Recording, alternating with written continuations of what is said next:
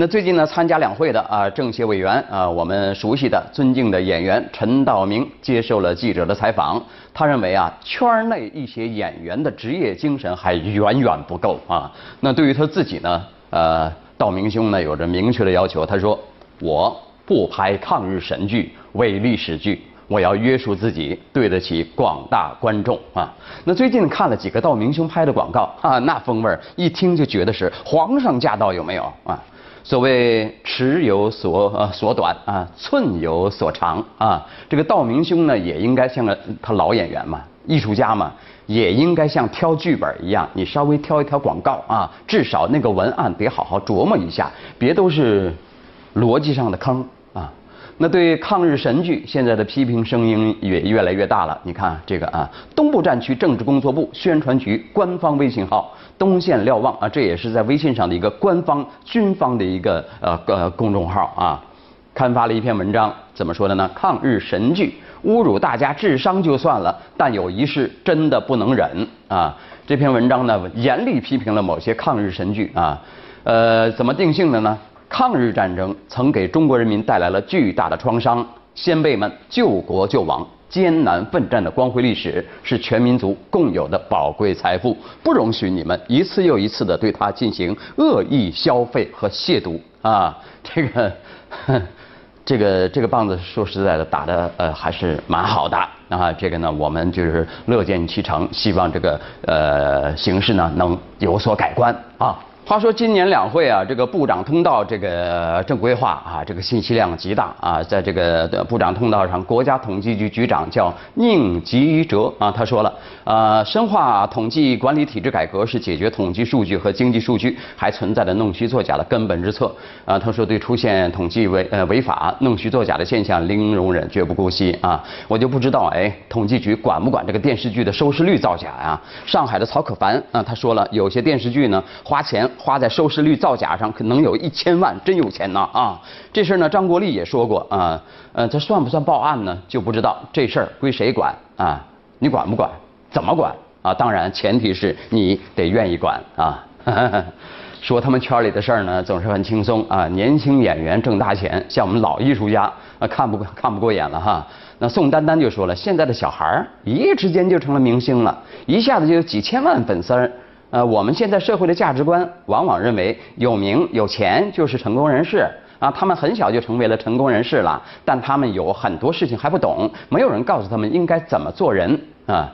呃，而今天呢，我们已经丢失了引领那些一夜成名的年轻人的阵地啊。这个丹丹说的呃，集市啊，这事儿呢，其实就是市场现状啊。年轻演员一出场，这票房就有保障啊。你要说什么思想性啊、故事性啊、艺术性啊啊，这些硬菜啊，现在都很难找了啊，也难产。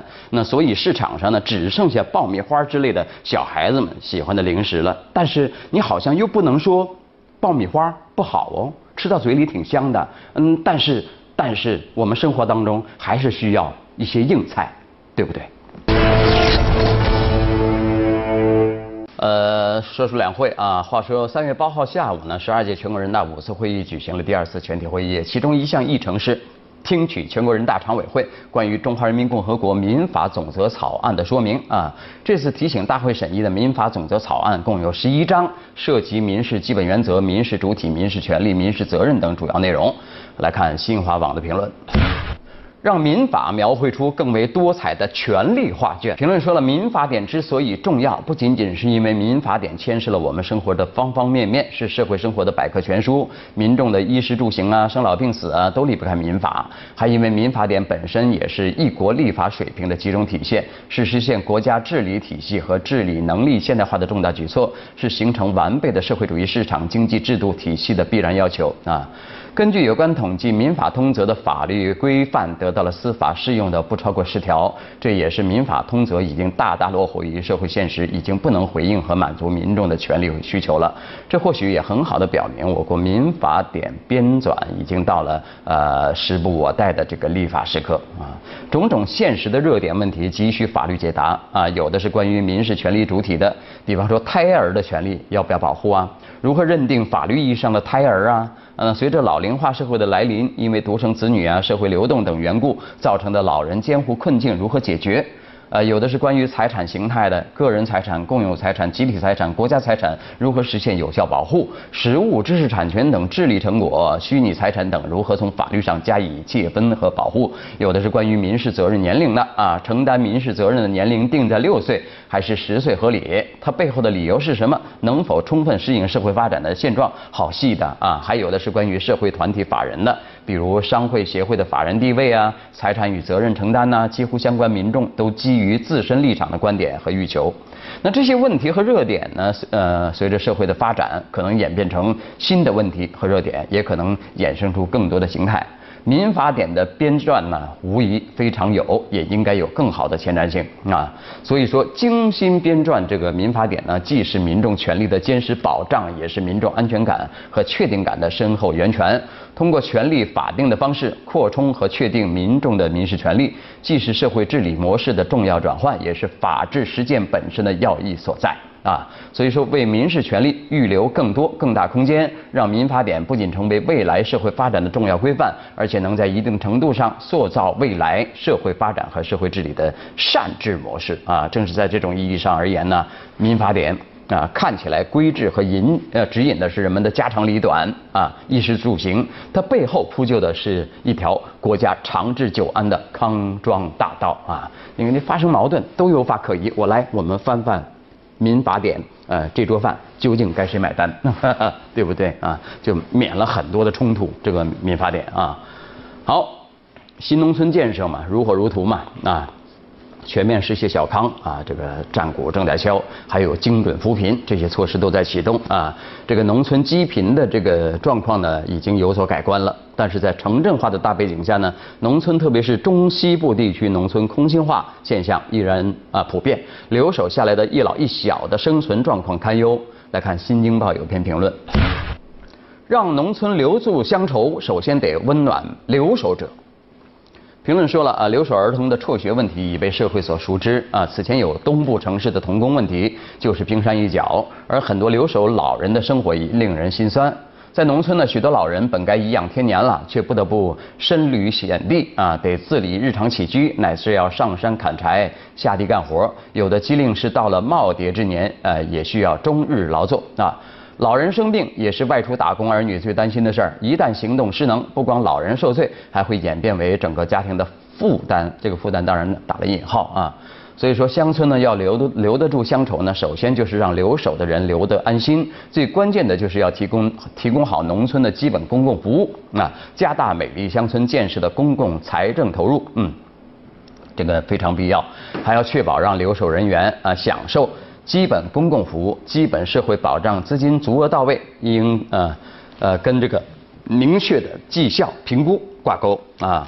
所以说呢，完善健全农村公共服务体系呢，要建立一老一小的帮扶机制，让最需要的人群得到需要的关爱。而强化义务教育的执行力度，应该把不让一个孩子因家穷远呃家远上不了学成为硬杠杠，继续强化农村医疗保障水平，构建一个送健康、送医疗下乡入户体系也尤为重要啊！巴拉巴拉说了很多，非常有道理，也跟我们一直以来的主张呢都非常的切合，也就是关爱留守老人和留守儿童。但是，依老马在农村的见闻呢，呃。如果偶尔在农村看到一个身强力壮的年轻人，一问哦，原来是大队书记啊，呃，很少很少啊，这个壮劳力、年轻劳力非常少，比大熊猫还少。所以说呢，如果说万一有一个年轻人他立志留留在家乡。我们的新闻媒体会怎么看待他呢？会不会觉得他没出息，应该出去打工呢？啊，会不会？那就是，也就是在评价评价上，呃，一家有两个儿子，一个留着照顾老人，一个到北上广深去打工了。哎呦，还当了什么经理了，还当主持人了啊！所以说呢，我们的评价体系到底应该倾向于哪个呢？我们是不是应该更尊重这个留守的年轻人呢？啊，这个问题，我想还真是值得考虑啊。好，稍后你来我往，你来我往啊！人大代表有一位啊，叫鲍家科啊，他建议调整食品安全罪名的刑法体系，把它列入刑法危害公共安全罪啊。对于严重危害公共安全、造成严重后果的食品犯罪行为，可以适用死刑啊啊！好，来看大家评论啊，的确被毒奶粉、毒馒头、假肉、假油搞怕了。还有一位说了，民以食为天，基础民生，呃，治假投毒应入最严刑罚，支持啊。呃，还有一位说了，不要光提案，如果哪天落地，就真的很棒很棒了。啊，好，再来看啊，这个植树节，我们说说有关植树的事儿哈。话说河北啊某地，呃，有有有兄弟俩啊，呃，一位双目失明，一位没有两条胳膊没了啊，都是残疾人啊，但十五年间呢，植树上万棵。呃，去年的一次洪水呢，多年的心血毁于一旦，两个人深受打击。呃，怎么办呢？呃，从头再来呗。啊，今年二月底呢，老哥俩互为首演，又开始了他们的种树大计。啊，我们来看看网友的围观。有位说，洪水冲冲走的不只是树，是心血啊；重新栽的也不只是树，是信仰。嗯，还有一位说，之前看过他们的报道，很受感动。试问哪种方式可以资助他们的树啊种树大业呢？啊，啊，我就我就只想到了少用一次性筷子啊。啊，保护树木啊，这个让我们的绿色更多一些。好了，再来看，呃，这个呃，教育部部长陈宝生呃，在记者这个相关的记者会上呢说呢，打胜呃脱贫攻坚战，目标是两不愁三保障呃，就是吃不愁穿不愁，保障义务教育啊，基本医疗、住房安全。我们来看看网友的围观，有位说了。呃，可听说是村民呃不愿意搬家，这让我真的很难理解啊。还有一位说这是地理位置的问题，我觉得相比他们这样的环境，也也能坚持去读书，也算是一种呃进步了啊。不要歌颂了，但也请不要去嘲讽，呃，随时呃监督就够了啊。这其实说的是那件事儿啊，就是看到悬崖峭壁的这个上学啊、读书啊、来往交通啊，非常的不便，看着挺心酸的，对吧？但其实呢，啊，如何帮到他们？怎么样帮才真叫帮？这个恐怕我们得好好的想一想啊！好，再来看啊，在广东佛山，十一岁男孩爬上塑料顶棚失足悬空，当保安的啊周明红上顶棚营救啊，呃不料啊这个塑料棚瞬间坍塌啊，呃这个周明红呢不幸啊英勇牺牲，男孩呢就没有什么生命危险啊。我们来看一看，大家怎么说？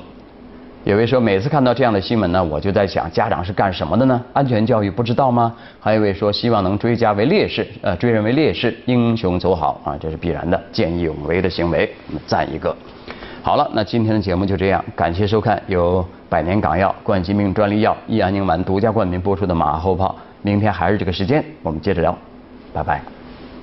虽然没有天生一样们是一样，